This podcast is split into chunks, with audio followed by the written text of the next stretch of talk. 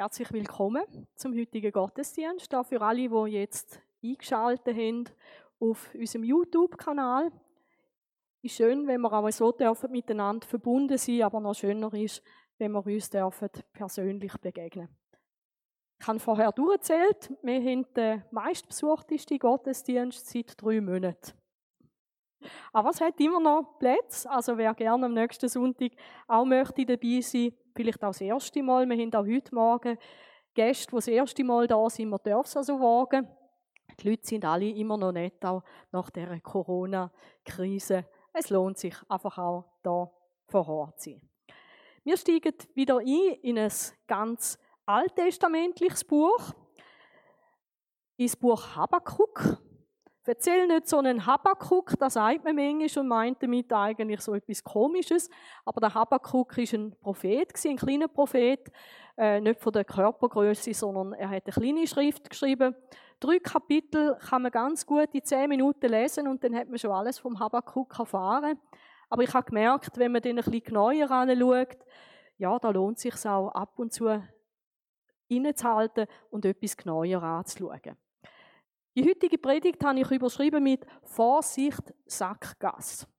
Diejenigen von euch, die Auto fahren, die wissen, der Sackgasse kann etwas sehr unangenehm sein. Ähm, unter Umständen auch etwas Gefährliches. Auf dem Flyer habt ihr gesehen, dort steht drauf Navi-Fehler. Wenn dann das Navi auch noch sagt, hey, da durch geht's, so kommst du zum Ziel und dann sitzt du in einer Sackgasse drin, das kann ganz schön ärgerlich sein. Aber Sackgassen gibt es nicht nur ähm, für mobile Leute mit Auto, Velo, Töffli oder irgendetwas. Es gibt auch Sackgassen im Leben. Und der Habakkuk kommt von Gott Einsicht über in Sackgassen, wo er nachher mit fünfmal Wehe betitelt. Und wenn die Bibel uns sagt, Wehe, dann meint sie eigentlich, passet auf, das ist eine Sackgasse. Und nicht bloß Sackgasse ist ein Umweg und Umweg sind manchmal auch ganz interessant. Man lernt neue Sachen kennen, sondern das sind wirklich fatale Sackgassen. Und drei von diesen fünf schauen wir heute Morgen an. Der Habakkuk, ihr seht oben einmal auch welche Bibelübersetzung, das ich ausgewählt habe. Der Habakkuk, er fängt an und sagt im Namen von Gott, wie trügerisch, trügerisch ist der Wein. Wenn ihr keinen Alkohol trinkt, wisst ihr das vielleicht nicht. Vielleicht habt ihr es schon gehört. Oder ihr habt auch schon ein Gläschen zu viel gehabt. Und dann wisst ihr, wie kann einem wirklich irgendwo Druckschluss zumuten. Man sieht plötzlich Sachen, die eigentlich nicht mehr so klar sind. Man verhaltet sich vielleicht ganz anders. Irgendetwas ist wirklich komisch in mir drin und ich bin nicht mehr hundertprozentig klar und zurechnungsfähig. Die Bibel hat nichts dagegen gegen ein Gläschen Wein. Da würde ich jetzt da gleich schon noch sagen. Die Bibel sagt, ein Glas Wein erfreut das Herz. Aber da geht es darum, wenn ein gewisses Maß überschritten wird, dann wird der Wein trügerisch. Ich habe hier ein Bild gesucht. Ähm, eben, man sieht ihn vielleicht nicht mehr ganz klar zum Autofahren und dann ist es ganz schön gefährlich. Oben dran sehen der Hab Qumram. Der Habakuk hat auch einen Kommentar bekommen, den man in den Qumran-Höhlen gefunden hat, in der Höhle Nummer 11. Und die übersetzen den Satz anders. Vielleicht hat das nicht mehr passt in ihre Zeit. Sie übersetzen den Satz mit, wer sich auf seine Reichtümer verlässt, der betrügt sich selber. Das ist vielleicht noch ein spannender Gedanke, oder? Kann denn Reichtum so sein, wie wenn ich betrunken bin? Ja, vielleicht schon, wenn ich vor lauter Wohlstand, vor lauter Reichtum, vor lauter noch mehr, vielleicht gar nicht mehr merke, um was dass es wirklich im Leben geht. Aber auch da, Reichtum ist an und für sich nichts Schlechtes. Reichtum kann ganz, zu ganz vielem Nützen sein. Es kann das Leben schön machen, es kann auch andere Menschen bereichern, denn wenn man auch miteinander teilt. Aber wenn man sich auf den Reichtum verlässt, dann kann da ein großer Trugschluss wirklich auch drin sein. Ihr werdet sehen, die Kommentatoren, die haben auch einen Grund gehabt, warum sie das angeschrieben haben, weil es hat im Text einen Zusammenhang. Aber jetzt gehen wir einmal mit dem Bibeltext, mit dem Wie ein Stück weiter. Im Hebräischen gibt es aber etwas ganz Spannendes. Manchmal sagt man mit zwei Sätzen eigentlich genau das Gleiche. Die Sonne ist aufgegangen, es ist morgen. Das sind zum Beispiel zwei Sätze, die könnte man darum auch wie parallel schalten. Und ich glaube, auch da ist so eine Parallele drin. Wie trügerisch ist der Wein? Und dann redet Gott vom anmaßenden Mann. Also von einem Mensch, der sehr unabhängig ist. Da ist so ein poetischen Ausdruck gebraucht im Hebräischen, wo eigentlich sagt, der steht sein Mann. Und da sind ihr sicher gleicher Meinung wie ich, wenn jemand sein Mann steht oder seine Frau steht, das muss ja eigentlich nicht etwas Negatives sein. Aber wo ist der Trug in dieser ganzen Geschichte drin? Da ist nämlich der Trug in der Richtung, dass jemand dermaßen sich selber sieht im Sinn von Stolz, von arrogant. Ich brauche niemand sonst. Ich stand mein Mann, ich stand meine Frau. Ich brauche weder Gott noch das, was er sagt. Ich bin gut abgesichert in mir, in mir selber. Ich schaffe es allein. Und man merkt, eben, es ist vielleicht auch da wirklich eine Geschichte vom Maß. Gott hat nichts dagegen, dass wir selbstbewusst sind, dass wir unseren Standpunkt haben, dass wir auch mitdenken. Da hat Gott nichts dagegen. Aber wenn man es da wie überspannt, ich brauche niemanden, ich schaffe es selber, Gott hat mir nichts zu sagen, und vielleicht auch kein Mitmensch. Das ist da, wo Gott sagt, das ist trügerisch wie Wein. Das gibt dir eine Fehleinschätzung in dein Leben hinein. Der Habakkuk, er zeigt uns dann aber auch noch etwas anderes im Auftrag von Gott. Der Mensch wird nicht ans Ziel kommen. Für die, die den Zusammenhang vielleicht nicht gerade im Kopf haben. Der Habakkuk hat bei Gott eigentlich wie eine Klage gehabt. Er hat gesagt, Gott, wie lange lässt du noch zu? Es passiert so viel Unschönes in unserem Volk. Sie hören nicht, sie gehen nicht recht miteinander um. Du bist auch vergessen. Gott, wie lang? Und dann sagt Gott dem Habakkuk, mach dir keine Sorgen, ich habe da schon eine Lösung parat. Und, in dem Moment, wo Gott dem Habakkuk sagt, was seine Lösung ist, kommt der Habakkuk wieder ein Problem über. Gott sagt nämlich, ich haben schon dafür gesorgt, dass Chaldäer aufstehen. Und aus dem Geschichtsunterricht wisst ihr da vielleicht noch, das ist wirklich passiert. Chaldäer, das sind Babylonier, die werde ich brauchen, um mein Volk zu erziehen, um mein Volk zu züchtigen, um mein Volk zu bestrafen für das, was sie tun. Und Gott hat ihm ein bisschen eine Vorausschau gegeben, wie die Babylonier werden sein. Und da hat jetzt der Habakkuk auch Schwierigkeiten mit bekommen, weil er sich gesagt hat, aber hallo, Gott, die sind ja noch viel schlimmer wie mein Volk. Wie kannst du zuschauen, dass die uns bestrafen? Die sind noch viel schlimmer. Und dann hat der Habakkuk sich entschieden, dass er Gott fragt. Er hat gesagt, und ich will eine Antwort von dir, Gott, und ich warte so lange, bis ich sie von dir rüberkomme. Und jetzt antwortet Gott. Und darum ist das ganz etwas Wichtiges für den Habakkuk zu dieser Zeit, dass Gott ihm sagt, aber auch sie werden nicht ans Ziel kommen. Wir sehen da schon, wie Gott auch das Böse, auch wenn es als Gericht kommt, limitiert. Sie werden bloß temporär Erfolg haben. Gell? Wenn jemand so richtig dran ist, vielleicht auch im Unrecht tun und er hat Erfolg, ja, warum nicht weitermachen? Vielleicht kennt ihr die Biografie von Josef Müller. Der hat betrogen und gemacht und so weiter. Ist alles gut gegangen, auch mit seiner Flucht vor der Polizei, bis sie ihn verhaftet haben, zu Wien im Hotel. Oder vielleicht kennt ihr die Geschichte vom Bibelraucher. Lohnt sich auch die zu lesen. Total spannend. Das ist einer der wo, fest rebelliert hat als junger Mensch und eigentlich mit, mit äh, körperlicher Gewalt, mit Körperverletzung und ich weiß nicht, ob dort sogar Mord auch noch dabei war, wo sich dort durchmanövriert hat. Er war jemand er hat sich durchsetzen, er hat erfolgreich, er hat Erfolg gehabt, bis man ihn verwünscht hat und er ins Gefängnis gekommen ist. Und spannend ist, beide Männer haben im Gefängnis eine Begegnung mit Jesus, sind neue Menschen geworden und sind heute Leute, die von Jesus erzählen, die für ihn anstehen. Aber da ist ganz wichtig, dass wir wissen, alles, was nicht im Willen von Gott ist, alles, was böse ist, das hat bloß eine begrenzte Wirksamkeit. Und Gott hat das im Griff.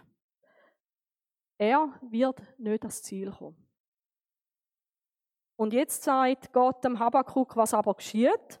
Er, der seinen Rachen aufgerissen hat wie das Totenreich und der selbst wieder tot ist und nicht satt wird und sich alle Nationen eingesammelt und bei sich alle Völker versammelt hat. Also wenn ich da Habakkuk wäre, da hätte mir wahrscheinlich da, da hätte ich angefangen zu zittern vor Angst.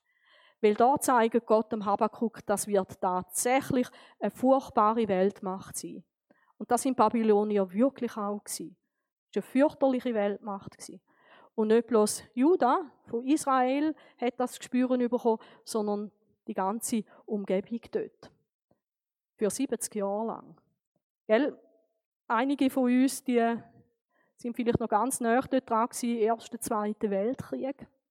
Aber eigentlich sind das kurze Zeiten gewesen. Fürchterlich, auch in dieser kurzen Zeit. Aber die Geschichte von Babylon 70 Jahre lang. Du musst dir vorstellen, 70 Jahre lang Krieg. 70 Jahre lang Morden, 70 Jahre lang erobern. Eben, wie der Tod, oder? Tod wird nie satt. Und Gott zeigt das dem Habakkuk. Aber er hat ihm auch gesagt, Habakkuk, er wird nicht zum Ziel kommen, der Nebukadnezar mit seinem Tun. Er wird nicht zum Ziel kommen. Was wird geschehen? Sie werden einen Spruch über ihn machen, eine Anspielung, Doppelsinniges, und dann werden die Völker Folgendes sagen. Und das finde ich auch spannend. Die Bibel zeigt uns immer auch Zukunft. Und es ist wichtig, dass wir darum einen Überblick überkommen mit der Zeit über die Bibel. Und wenn wir das Buch bis zum Schluss lesen, inklusive Offenbarung, dann wissen wir, wer am Schluss gewinnt. Bin mir nicht sicher, ob ich euch das schon erzählt habe. Es gibt so einen Film vom Rocky. Das ist so ein äh, Film mit Boxer. Und da gibt es einen großen, starken Boxer und es gibt einen kleinen, schwächeren Boxer. Und die große Frage ist, wer gewinnt? Und wenn man sich das so überlegt, macht man sich so seine Gedanken. Wisst ihr, wer gewinnt? Derjenige, wo der Autor entschieden hat, dass er am Schluss gewinnt. Der, der Geschichte schreibt, der entscheidet, wer am Schluss gewinnt.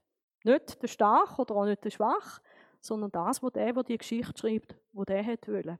Und so ist es in der Geschichte von Gott mit uns Menschen auch. Es wird so rauskommen, wie es Gott bestimmt. Weil einen Stärkeren wie Gott gibt es nicht. Und ich glaube, das ist so wichtig, dass wir wissen. Wenn wir dann nicht wissen, dann können wir auch verunsichert werden. Dann werden wir auch falsche Schlüsse ziehen aus gewissen Sachen. Das ist ganz eine entscheidende Geschichte. Und jetzt kommt das erste Wehe. Und da möchte ich, dass ihr vielleicht mitdenkt, nicht bloß, was heißt das über Babylonier, sondern vielleicht hat es auch etwas mit mir zu tun. Weil, gell, es gibt ja so Packungen, XXXXL, das ist die große Packung, oder? Und von einer großen Packung gibt es manchmal schon noch XL, es gibt noch L, es gibt Medium, es gibt Small und dann gibt es noch, glaube ich, kleiner wie klein. Und wenn wir jetzt da ein bisschen auf andere schauen und mit dem Finger auf Babylon zeigen, ein Finger auf die anderen, ich zeige immer mit drei auf mich selber, ist es vielleicht auch gut, sich zu fragen, gibt es etwas von dem auch in meinem Leben? Weil dann gehört es eigentlich nicht drin rein. Weil Gott sagt, das ist nicht okay. Wehe. Wehe dem, der anhäuft, was ihm nicht gehört. Babylonier haben das gemacht. Kriegsbeute, alles Mögliche haben sich genommen. Das hat ihnen aber nicht gehört. Wie lange noch? Das ist dann vielleicht die Frage. Hast du auch etwas bei dir daheim, wo dir nicht gehört? Ich habe mit Schrecken festgestellt, dass ich etwas auf die lange Bank geschoben habe, am Hochzeit vor einem Jahr und zwei Wochen. Und ich durfte predigt haben und am Schluss haben wir die Lindtücher, nein, nicht die Lindtücher, die Tischtücher mitgenommen vom Apero. Wir haben die gewaschen. Nelly hat sie mir gebracht, super gewaschen, zusammengefaltet, bügelt, wunderbar. Und ich habe das so lange auf die lange Bank geschoben, bis ich die Predigt gemacht habe. Ich habe gemerkt, hey, ich habe auch etwas, was mir nicht gehört. Und das sagt Gott nicht einfach, es ist okay. Ich habe mir gesagt, bevor ich predige, am Sonntag tue ich es auf die Post. Habe dann aber dem Esmerin auch geschrieben, weil ich glaube, das stimmt auch. Was machen wir, wenn wir Sachen haben, dann tut uns Gott mit Pfand belasten eigentlich. Wenn ich etwas habe von dir, dann schulde ich dir eigentlich Zinsen. Und bei Gott ist es auch so, wenn ich jemandem etwas wegnehme, dann sagt Gott, aber das kostet dich etwas. Vielleicht schuldest du noch Steuern, zahl deine Steuern. Jesus hat so einen tollen Satz gesagt, gebt Gott, was Gott gehört und den Menschen, was den Menschen gehört. Zahl deine Rechnungen, zahl deine Steuern. Bring das Buch zurück, send die Steuer retour. Und ich habe dann der Frau Rieser geschrieben, ähm, sie soll doch mir eine Rechnung schreiben für die Miete der Tischtücher für ein Jahr und zwei Wochen. Weil äh, das wäre recht. Alles andere nicht. Ich hoffe natürlich auch, dass mir das erlaubt wird, weil ich habe keine Ahnung, was die Miete kostet von dem Zeug. Werden nicht plötzlich die sich erheben, die Zinsen von dir wollen und die erwachen, die dich bedrängen, und sie werden dich ausplündern. Und da sehen wir auch, es Muster denn in allen Wehe drin. Eigentlich das, wo Unrecht worden ist, das hat auf eine gewisse Art und Weise, ist das wieder zurückgekommen. Also es ist gut möglich, dass ein Mensch, der Unrecht tut, plötzlich das gleiche Unrecht auch erlebt. Fast so, ähm, wie du mir, so ich dir, oder? Und merke doch Gott, sagt nicht einfach, das ist okay, was die machen, sondern sagt, auch die werden ihre Strafe überkommen. Und das Spannende ist, in dem Moment kann auch Babylon nichts dagegen machen. Auch jetzt sind sie hilflos. Aus der Geschichte wissen wir es, dass nachher Perser, Meder und Perser gekommen sind. Und die haben ganz eine fiese Strategie gehabt. Es hat nämlich einen Fluss gehabt, der ist durch Babylon durchgeflossen, durch die Stadt. Und jetzt haben die einfach den Fluss ähm, weggleitet in ein anderes Bett hinein und haben so mit der ganzen Truppe können unter den Stadtmauern durch nach Babylon hinein und haben die Stadt können in Kürze einnehmen und erobern. Also nach 70 Jahren ist es fertig und dann haben sie erlebt, was sie anderen antun haben. Die Bibel sagt im Neuen Testament, wir erntet, was wir sehen, aber eben auch im Unguten. Und ich habe oft schon Gott erbitten, dass er gewisse Saat, die ich gesagt habe, dass er die ausruft, dass ich nicht für alles muss irgendwo ernten, was ich selber gemacht habe. Eben, wenn ein Stärkerer kommt, dann geht das Rössli-Spiel auf eine andere Seite weiter. Eben, Babylon, täusch dich nicht, dass du meinst, es geht immer so weiter. Denn du selbst hast viele Nationen ausgeplündert, ausplündern werden dich alle, die übrig geblieben sind von den Völkern. Eben vielleicht habt ihr euch auch schon gefragt, wo bleibt Gottes Gerechtigkeit dort und da? Gott wird nie fünf Grad stehen wenn auch Völker andere Völker ausplündern. Auch nicht in der heutigen Zeit. Sie mögen zwar das Gefühl haben, sie kommen damit davon, aber es wird nicht so sein. Wegen des Menschenbluts, das, du, das vergossen wurde, und der Gewalttat an Land, an der Stadt und allen ihren Bewohnern. Es war furchtbar, was da geschehen ist. Und jetzt kommt das nächste Wehe. Wehe dem, der unrechten Gewinn macht. Also, da tut jemand Profit aus etwas. Und zwar nicht, weil er gut gehandelt hat, sondern ungerecht. Eben, vielleicht hast du auch mal einen Vorteil gehabt, weil du das auf eine ungerechte Art und Weise dir erschaffen hast. Gell, manchmal wäre es einfach, ähm, es geht um eine Beförderung und dann schwert sich vielleicht der andere ein bisschen an oder du der andere ein bisschen falsches oder schlechtes Licht stellen. Hey, damit ich den Zuschlag überkomme. Das ist auch ein Stück weit ein ungerechter Gewinn. Und dann wieder, ganz warnend auch, zum Unheil für sein Haus. Also dort, wo wir nicht ehrlich sind, dort, wo es nicht gerecht, dort, wo es nicht fair ist, wir werden das nie machen zu unserem Segen, gar nie. Aber vielleicht denkst jetzt du auch an gewisse äh, ganz einflussreiche Leute, wo ich auch schon gedacht habe, hey, wegen ihrer Position, was die verdienen als Manager, das ist ja nicht mehr, nicht mehr, nicht mehr recht, recht. Und Gott sagt, das ist zum Unheil für dich und dein Haus. Also für deine Familie. Das, das ist nicht zum Heil, das ist zum Unheil. Und vielleicht habt ihr dann auch schon gestaunt darüber, wie den Leute, die so viel Geld hatten, so viel Macht hatten, wie es dann plötzlich heisst, jemand hat seinem Leben selber ein Ende gesetzt.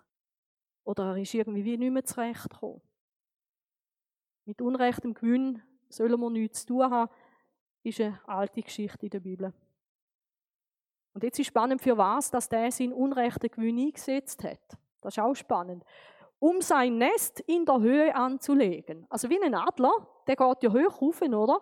Tut sein Nest in der Höhe anlegen. Und warum? Um sich damit vor der Hand des Unheils zu retten.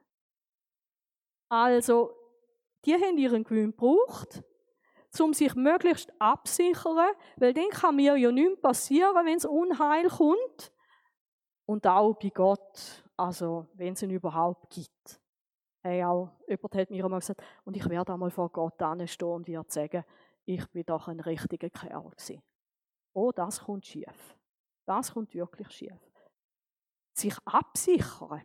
Und spannend ist, dass sie, sie haben das wirklich gemacht äh, durch Finanzen.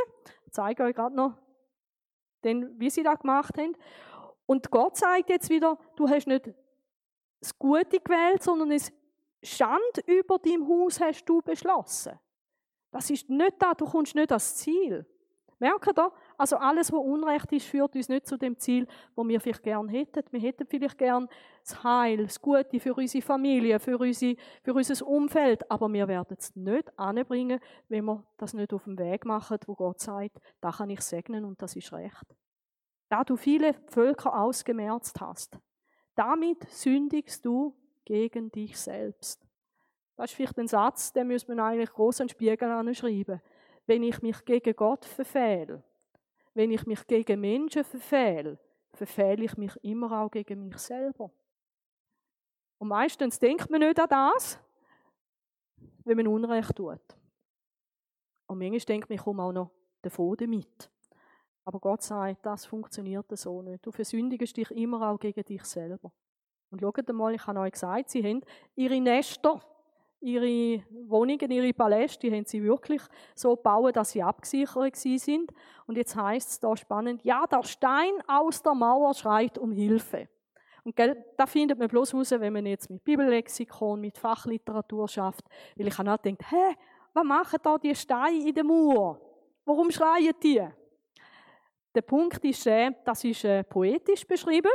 Schon mal das, also das sind nicht wirkliche Steine, die schreien, sondern da tut man etwas poetisch umschreiben.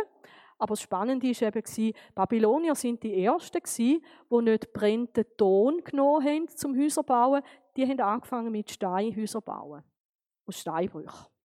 Also sie sind eigentlich sehr fortschrittlich haben äh, die neuen Technologien benutzt und irgendwo mit dieser neuen Technologie, da haben sie das Gefühl gehabt, jetzt sind wir unangreifbar jetzt kann nicht einmal mit Gott etwas machen, weil jetzt wohnen wir in Steinhäusern.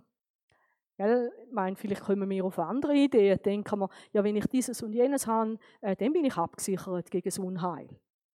Aber wenn es nicht Gott ist, dann wird der Stein aus dem Mauer um Hilfe schreien und der Sparren aus dem Holz gibt ihm Antwort. Also alles, was auf Unrecht baut und Sicherheit vorgaukelt, das schreit auch zu Gott nach nach einem gerechten Urteil. Jetzt komme ich noch zum dritten Wehe. Wehe dem, der eine Stadt auf vergossenes Blut baut und eine Siedlung auf Unrecht gründet. Eben, da sind ihr, ich glaube, alle, nein, bin ganz sicher, ich kenne euch alle mehr oder weniger gut, aber ich glaube, keiner von uns würde sagen, das ist okay. Etwas aufbauen auf Unrecht, das ist nicht okay. Blut vergüssen, damit ich eine schöne Stadt habe, das ist nicht okay. Wahrscheinlich ist das eine Anspielung darauf, dass es Sklavendienst gegeben hat, wo die Babylonier all die Paläste und all die Sachen gebaut haben. Und zwar so weit, bis der Sklave gestorben ist. Und wenn ein Sklave gestorben ist, macht ja nichts, ähm, ich habe ja noch mehr so Material, das ich brauchen kann, zum Weiterbauen. Aber das ist von Gott nicht richtig. Menschen benutzen wie Sachen, ist nicht richtig. Und eben, es mag da vielleicht für eine Weile lange so aussehen, wie wenn es funktionieren würde. Weil das ist ja das, wenn wir in die Weltgeschichte hineinschauen, das verschreckt mich immer wieder. Dass ich wirklich das Gefühl habe, der, der das Unrecht tut, einfach weil er Macht hat, weil er stark ist, weil er Einfluss hat, hey, der bewegt etwas, der bringt etwas an. Aber Gott sagt, wehe dem, wehe. Und auch für dies und für mein Leben Überall, wo wir etwas aufbauen, auf Unrecht. Das verhebt nicht. Ja, dann muss ich anfangen fair sein, ich muss anfangen ehrlich sein, ich muss den anderen eigentlich mit bedenken, wenn ich etwas mache. Ja, mach das. Unser Gott hat gesagt, liebe deinen Nächsten wie dich selbst. Ist es nicht so? Siehe, es kommt vom Herrn der Heerscharen. Also nicht Haarscheren, wie beim Coiffeur, sondern Heerscharen. Es kommt von dem Herr, wo über alle Ressourcen im Himmel verfügt, so dass Völker sich abmühen. Gell, die haben sich ja viel Arbeit gemacht zusammen mit den Sklaven. Und schaut mal für was? Fürs Feuer. Also irgendwann brennt alles oben ab und Babylon hat das erlebt, buchstäblich. Dann brennt einfach alles ab und es ist nichts mehr da. Also Gott ist da ein bisschen der Brandstifter, schon noch spannend. He? Und Völker müde werden für nichts. Also ganz ehrlich gesagt, ich will nicht, ich will nicht tagelang, stundenlang, jahrelang schaffen für etwas, wo am Schluss bloß ein Schutthaufen ist. Und nicht, weil ich da zöselt habe selber, sondern weil Gott sagt, das verhebt nicht. Es verhebt nicht, es ist nicht in meinem Sinn gewesen. Und am Schluss, ich hätte gerne hinten dran so ein Bild tun, wo einfach ein bisschen Asche war und, und ein bisschen Rauch. Und das ist das Ziel von solchen Leuten und Völkern, die so handeln, wie das Volk der Babylonier. Das ist das Ziel. Und wenn ihr die Bibel bis zum Schluss leset, werdet ihr auch dort sein. Gott wird einen neuen Himmel und eine neue Erde machen und alles andere ist nachher vorbei. Alles, was Unrecht war, ist nachher vorbei. Die Abrechnung kommt. Und jetzt müssen wir schauen, jetzt kommt einer von diesen Sätzen, die ich mit Bildchen untermalt habe. Denn die Erde wird erfüllt sein von der Erkenntnis der Herrlichkeit des Herrn. Also die Herrlichkeit von Gott ist wirklich etwas Herrliches. Und die ganze Welt wird sehen, wie herrlich das Gott ist. Warum sehen wir es jetzt noch nicht? Weil wir eben vielleicht sehen, der, der noch Unrecht tut, weil wir noch sehen, der tut das Böse, weil wir noch sehen, das ist nicht gerecht, weil wir sehen, da ist Unglück, da ist Unheil, da ist all das Böse. Das ist der Grund, warum wir Gottes Herrlichkeit noch nicht sehen. Aber merkt ihr auch, wie Gottes Herrlichkeit kommt, indem er das Böse richtet. Indem er sagt, und jetzt ist es fertig. Wenn ihr das letzte Mal über den Noah noch ein bisschen nachdenkt, der Noah kommt da auf dem Berg Ararat, das Wasser verfließt sich und er darf in eine neue Welt. Neues Gras, neue frische Luft, einen neuen Anfang zusammen mit Gott. Und dort ist die Herrlichkeit von Gott sichtbar gewesen. Zeichen übrigens vom Regenbogen. Den Regenbogen finden wir auch vor dem Thron von Gott und er zeigt die Herrlichkeit von Gott. Auch das Gott da einen Bund schließt mit dem Noah, stimmt, aber es weist hier auf die Herrlichkeit. Und dann wird die Herrlichkeit sichtbar. Und wir stehen jetzt in einer so saublöden Zwischenzeit drin. Wäre schön, wir wären schon dort, wo Gott mit allem Bösen abgerechnet hat. Hey, das wünschte ich mir auch. Hey, dann wäre es herrlich. Nicht? Du könntest jedem ins Gesicht schauen und du wüsstest, dem eins gut mit mir. Du könntest mit jedem äh, einen Arbeitsvertrag abschließen und du wüsstest, der hat das Beste für mich in Sinn. Du könntest dich irgendjemandem anvertrauen und du wüsstest, der verführt mich nicht, sondern der bringt mich an das Ziel, wie Gott das will. Hey, wow. Also, dem würde ich aber entspannen. Hey, dann könntest du mit einem Versicherungsvertreter reden, ohne dass du musst denken, wo ist die Klausel? Wo leitet er mich rein? Oder gibt es da irgendetwas beim Kleindruckten, das ich mir nicht sagen will? Hey, wir könnten einander total vertrauen. Aber spannend ist, man könnte im Hebräischen wirklich auch sagen, so wird die Erde erfüllt sein von der, Gerecht, also von der Erkenntnis von der Herrlichkeit vom Herrn, so durch das, dass Gott eingreift und einen Schlussstrich macht.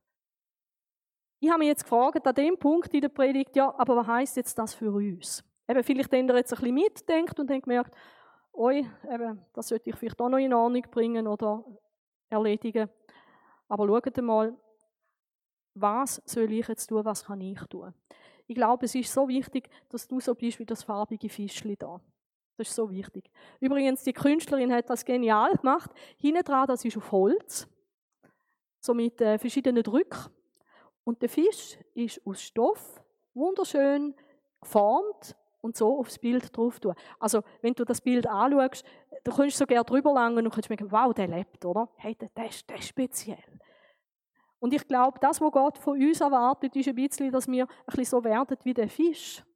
Aber ihr merkt vielleicht, wenn ihr gern einen unter vielen sind, wenn ihr gern mit allem mitschwimmt, mit jeder Meinung, oder wenn ihr gern habt, dass alle Leute positiv von euch reden, dass ihr nie aneckt, dann müsstest du eigentlich lieber so ein grauer Fisch sein.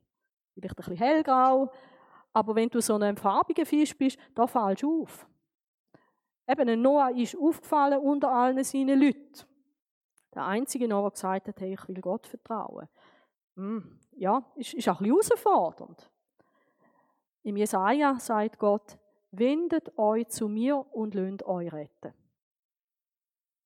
Alle ihr Enden der Erde. Spannend, nicht bloß Volk Israel, sondern gilt für jeden. Denn ich bin Gott und keiner sonst. Und merkt ihr, jetzt denkt vielleicht der, der sein Mann steht, wo Gott gar nicht braucht, ähm, jetzt sollte ich zu Gott kommen. Das bedeutet auch, Gott ist Gott, ich bin Mensch. Das bedeutet auch Unterordnung, ich lasse mir etwas von Gott sagen. Und keiner sonst, also auch nicht ich, nicht ich bin mein Gott, sondern ich habe jetzt einen Gott, einen, der mein Leben darf bestimmen und dann sagt Gott, ich habe bei mir selbst geschworen. Schon spannend, wenn Gott sagt, hey, und ich schwöre es bei mir selber. Aus meinem Mund ist Gerechtigkeit hervorgegangen, ein Wort, das nicht zurückkehrt. Ja, jedes Knie wird sich vor mir beugen, jede Zunge mir schwören. Also es kommt ein Moment, wo wir alle werden vor Gott stehen.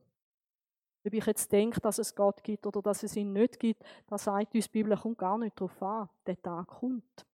Darum eben vielleicht bin ich so benebelt wie einer, der betrunken ist. Oder habe ich noch die Einschätzung, wie, wie Gott sie mir zeigt in der Bibel? Jeder wird sich bügen vor ihm. Und er wird sagen, nur in dem Herrn ist Gerechtigkeit und Stärke. Weil, wenn wir ehrlich sind, eben so gerecht sind wir nicht immer in uns selber rein. Und sind wir immer in uns stark? Nein, sind wir auch nicht. Und die wirkliche Stärke, die ist wirklich in Gott. Eben das sehen wir, wenn wir bis zu der letzten Seite der Bibel blättern und merken, am Schluss ist Gott der Starke und Große. weißt du, was ich total schön finde? Der Gott ist mein Vater im Himmel, ist mein Papa im Himmel. Yeah! Und ich darf sein Kind sein. Hey, so gut. Da gehöre ich an. Eine ähnliche Frage haben Leute an Petrus gestellt. Und ich habe gefunden, vielleicht müsste ich jetzt noch sagen, was gilt eigentlich auch im Neuen Testament. Der Petrus hat erzählt von Jesus und dann kommt die Frage, was sollen wir tun, ihr Brüder? Petrus aber sprach zu ihnen, kehrt um. Eben, in die Sackgasse hinein, ist gut möglich, dass jeder Mensch da drin hineingeratet, mehr oder weniger. Aber jetzt kehr um, kehr um. Und jeder von euch lasse sich taufen. Taufe ist eigentlich das Zeichen gewesen, dass jemand sein Leben ganz Gott übereignet. Also in dem Moment von der Taufe sage ich, ich will jetzt zu Gott gehören. Das ist der Grund, warum wir in der Freikirche ein bisschen anders wie in der Landeskirche, wir taufen nur Menschen, die sagen, ich will das für mich persönlich. Weil wir glauben nicht, dass, dass Eltern für ihre Kinder entscheiden können. Ich wünsche schon. Und darum tun manche Eltern auch ihre Kinder taufen lassen. Weil sie so den Wunsch haben, dass das Kind auch zu Jesus gehören Aber wir taufen dann, wenn der Entscheid gefällt ist. Lasse sich taufen auf den Namen Jesu Christi. Auf sein Konto. Gell, wenn ich jemandem euch Geld überweisen zum Beispiel an Peter, dann ist es wichtig, dass ich es auf das Konto von Peter überweise. Solange es bei mir ist und auf meinem Konto gehört es nicht ihm, und eigentlich ist Taufe auch der Ausdruck, ich gehöre jetzt ganz Jesus Christus. Zur Vergebung der Sünden. Hey, und das ist so ein großes Geschenk, dass auch all das, was ich mache, eben vielleicht nicht XXXXXL-Format, aber vielleicht XL-Format, dass ich mit dem Vergebung finden bei Gott. Oder eben, auch ein Josef Müller oder ein Willy Bunz, der Bibelraucher. Und jetzt kommt etwas Geniales und das macht aus uns nämlich der Fisch. Und ihr werdet die Gabe des Heiligen Geistes empfangen. In dem Moment kommt Gott in dein Leben hinein und er macht etwas ganz Neues aus dir. Und er macht nicht nur etwas ganz Neues aus dir, er schenkt dir auch seine Nähe, seine Liebe, seine Kraft, so dass du aus dem heraus kannst ein neuer Mensch sein und auch als neuer Mensch kannst leben. Heißt das, dass nachher immer alles gut ist? Nein. Heißt das, dass du dann plötzlich in einem Aquarium schwimmst, bloß noch von diesen Fischen in dieser Welt? Nein. Vielleicht bist du eine unter vielen ganz allein. Aber es lohnt sich, so einen farbigen Fisch zu sein. Und mit vielen anderen Worten legte er Zeugnis ab und ermahnte sie und sagte, lasst euch retten aus diesem verkehrten Geschlecht. Weil sonst gehst du mit der ganzen Masse irgendwann unter. Und das wäre auch die große Chance gewesen für jeden in Babylon, für jeden aus dem Volk vom Habakkuk, sich zu sagen, ich wende mich an Gott. Weil der Habakkuk ist da ein gutes Beispiel. Er hat aus Glauben gelebt. Er hat die Beziehung zu Gott gehabt und ist darum nicht untergegangen mit allen anderen. Schöne Reaktion alle Pfingsten, die nun sein Wort aufnahmen, ließen sich taufen und es wurden an jenem Tag etwa 3000 Menschen hinzugetan. So hat Kille von Jesus gestartet. Mit Menschen, die gesagt haben, wir möchten anders leben, möchten einen anderen Weg gehen. Und dann sind sie zusammengeblieben, sie verharrten aber in der Lehre der Apostel. Sie wollten weiter wissen, was will Gott von uns, was sagt er uns, wo warnt er uns, wo ermutigt er uns. Und in der Gemeinschaft, sie haben gewusst, es ist wichtig und schön, miteinander zusammen zu sein, einander zu ermutigen, zu stützen, zu helfen. Im Brechen des Brotes, da ist das Abendmahl, wo Jesus mitten unter uns ist, wenn wir das Abendmahl feiern, und in den Gebeten. Sie haben gewusst, Beziehung zu Gott brauchen wir. Wir brauchen sie persönlich und miteinander. Dranbleiben, miteinander unterwegs sein, bis ans Ziel. Lassen wir uns nicht entmutigen, wenn vieles dunkel ist um uns herum. Erinnern wir uns daran, der Ungerechte wird nicht ans Ziel kommen. Ans Ziel kommt Gott mit, seiner, mit seinen Plänen und mit seiner grossen Macht. Ich möchte gerne mit euch zusammen beten.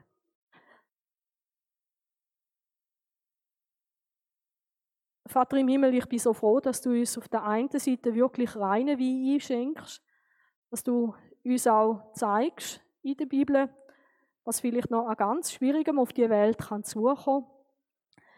Und dort, wo wir das schon erlebt haben und dort, wo wir das schon beobachtet haben, dort ist es so gut zum Wissen, dass das nicht das Ende ist, sondern dass am Schluss du wirst Recht sprechen, du wirst richten, du wirst der Richter sein und du wirst Quittung ausstellen für alles, wo Menschen sich an Ungutem, an Bösem einfach da leisten. Und Herr, im gleichen Moment sind wir dir aber auch mega dankbar dafür, dass du uns mit Jesus die Erlösung schenkst, mit Jesus Vergebung von der Schuld schenkst, dass wir auch eines Tages dürfen vor dir stehen, ohne dass du uns verurteilen musst. Nicht, weil wir in allem besser gewesen sind oder es besser gemacht haben, sondern weil du uns vergisst. Wenn wir unsere Schuld dir dürfen bekennen und wenn, weil wir dürfen sagen, Herr, wir möchten wieder einen neuen Anfang machen mit dir. Wir möchten mit dir leben. Bitte dich auch um deine Kraft, das Gute zu tun. Bitte dich um deine Weisheit, die Entscheidungen können zu treffen für uns selber und für andere, die gut sind und verheben in deinen Augen. Und danke, dass du uns das schenkst auf dem Weg auf dieser Welt zusammen mit dir. Wir ehren dich und danken dir, dass du uns nicht bloß zeigst, wo Sackgassen sind, sondern dass du uns auch zeigst, wie wir aus diesen Geschichten herauskommen Und Jesus, danke vielmals, dass wir es dir zu verdanken haben und wir vertrauen dir.